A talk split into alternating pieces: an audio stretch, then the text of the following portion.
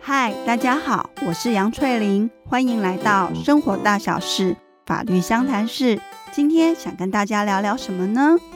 前几集的时候，我有谈到，在处理车祸事故的时候，最好是去区公所的调解委员会处理，会比私下签和解书来得好。因为法院核定的这个调解书，在民事的部分呢，如果当时谈好的条件是要分期付款去付钱的，可是有一方到后面反悔了，那另外一方就可以拿着这个调解书，直接去法院申请强制执行，不用再透过冗长的一个诉讼程序来得到确定判决。那在刑事的部分呢，如果说当时在谈的时候有人是提起告诉的，那当调解成立的时候，就会视为撤回告诉。如果谈的时候呢，没有告诉或自诉的问题，那既然调解成功了，自然也都不能够再去做自诉跟告诉。这对于告诉乃润的案子，等于调解成立的时候，就不会有后续的这些侦查动作了。那这个区公所的一个调解委员会，它是不是都只处理车祸事故案件呢？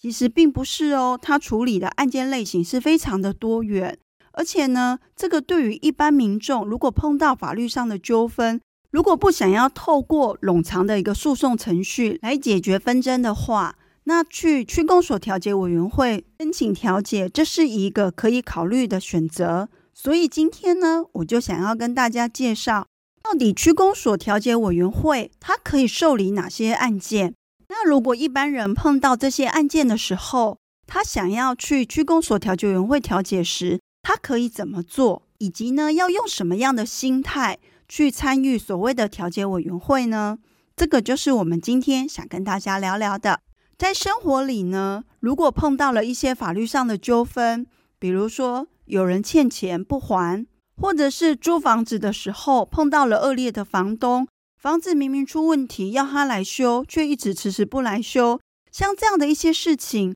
难道都只能透过上法院才能得到一个解决的方案吗？在我们法院的人力有限下，那案件又是多元，量也很多。之前甚至碰过一个很普通的伤害事件，它从发生向警察告诉，一直到通知开庭，是将近一年之久。所以，如果所有的法律上的纠纷全部都要透过上法院才能解决的话，那其实往往旷日费时，也许呢，对于当事人来说，他会觉得迟来的正义不是正义，或者是他觉得说，我花了那么多的时间跟成本，结果后来得到的感觉好像也不是那么的划算，所以呀，才有所谓的诉讼外解决纷争这些机制，比如说像调解，或者是和解，甚至于是仲裁等等，这一些诉讼外的纷争解决机制。它相较来讲是比较弹性的。我们以区公所调解委员会的这个调解来讲，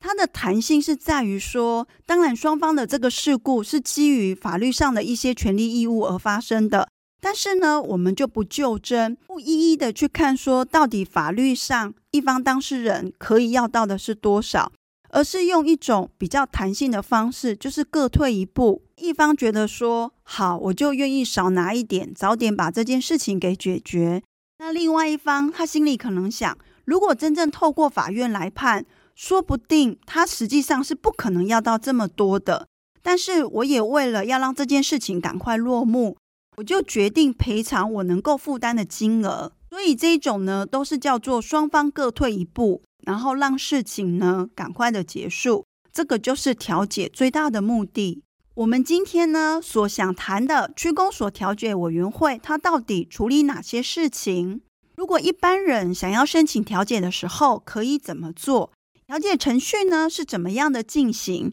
以及调解成功之后被法院核定了，那这个调解书它有什么样的法律效力？这些相关的细节规定。全部都规定在乡镇市调解条例里面。那当然，今天我不是要上所有的法条，可是呢，我会提出几个点，让一般人呢对于区公所调解委员会能有初步的一个认识。那如果将来呢真的有需要的话，也会比较知道该怎么样的去使用。首先呢，我们来看看区公所的调解委员会，它可以处理的是哪些事件呢？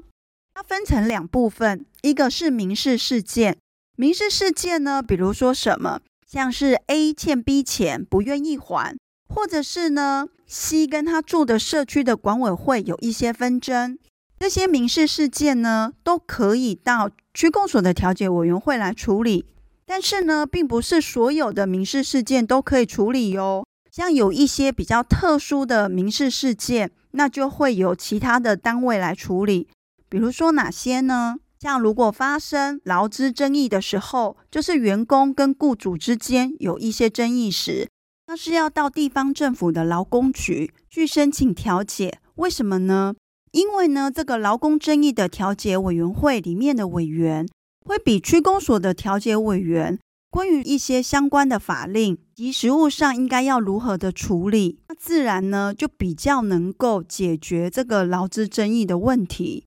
比如说，像如果发生性骚扰事件的时候呢，一样也是去找地方政府的一个性骚扰防治委员会去申请调解，因为呢这些调解委员他们相较于区公所的调解委员。他会要求一定要有一些受过性别平等教育的相关的训练，才能够来处理这些性骚扰的事件。所以，我们就会了解到，即便说这些是民事上所发生的纠纷，但是可能因为案件类型的比较特殊，需要更多的专业背景，所以他们就不会去找区公所调解委员会来处理，而是另外找其他的管道来处理。那当然，如果说今天，你并不知道说你的这些事件是不是算特殊的。你在区公所申请调解的时候，他如果发现你是一个特殊的事件，他也会给你一个方向，让你去找比较适宜的单位来处理。不过一般上来讲的话，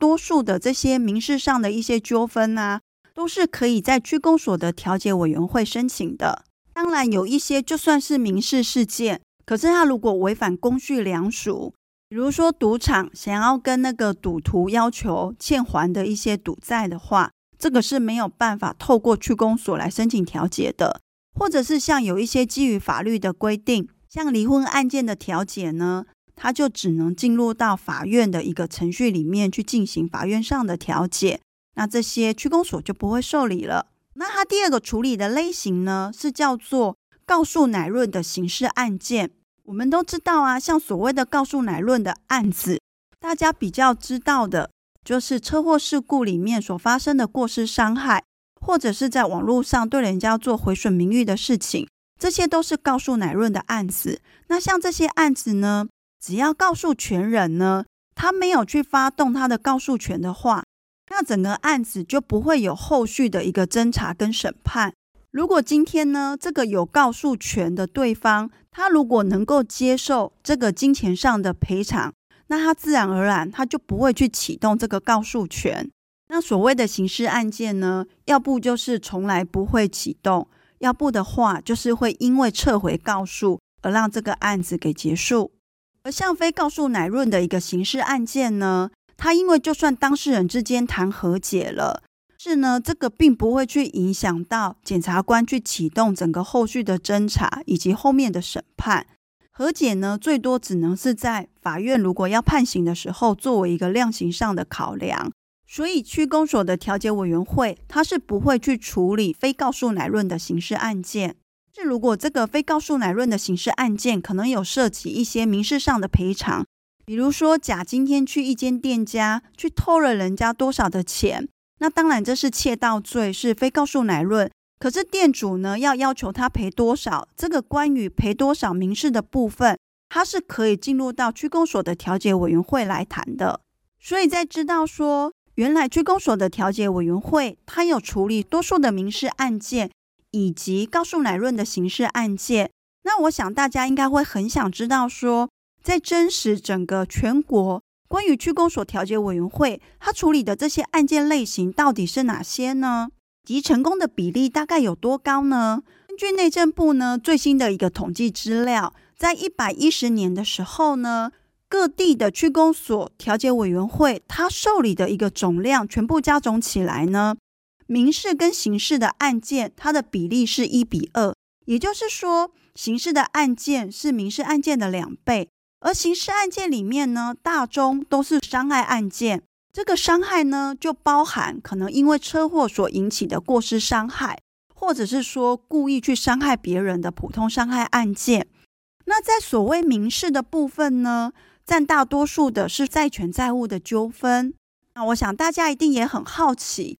那这样进到调解委员会，调解成功的比例到底有多高呢？其实整体统计起来呢，刑事的部分呢，调解成功的比例是比较高的，有时候会是到八成到八成五。可是民事的部分相较就是比较低，它大概是在六成九到七成五之间。但是大家有没有觉得，其实这样的比例都不算低哦？我想我们更应该要好好的去认识跟了解一下，说，诶，这个区公所调解委员会它的运作方式是怎么样？如果将来万一真的有碰到所谓法律上的纠纷的话，又可以善用这样的一个调解机制。要用之前呢，你首先要知道我要去哪里找哪一个调解委员会啊？这呢，在法律上的用语叫做管辖。那它怎么样的去区分呢？因为今天呢，你要去调解的时候，一方叫做申请人，另外一方叫做对照人。如果这两个人呢，住居所是同一区。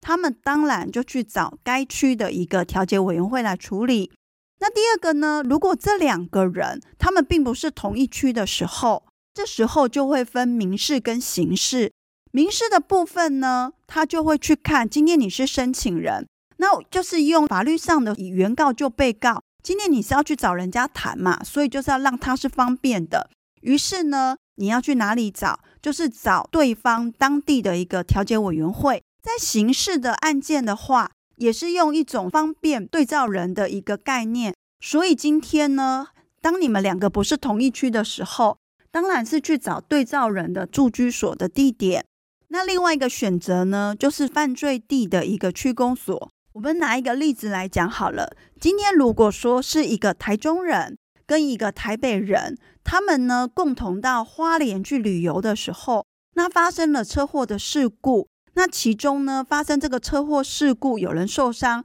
它发生的地点是在花莲。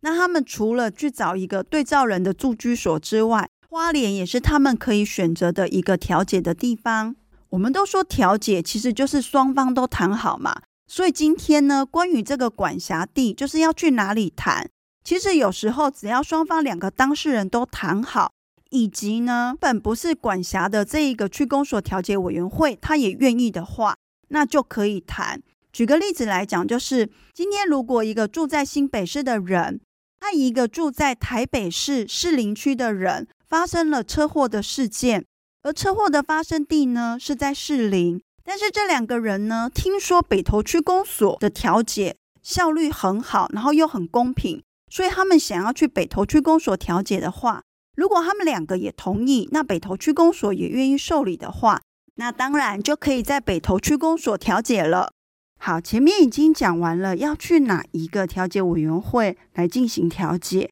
那接着就要看我要怎么申请呢？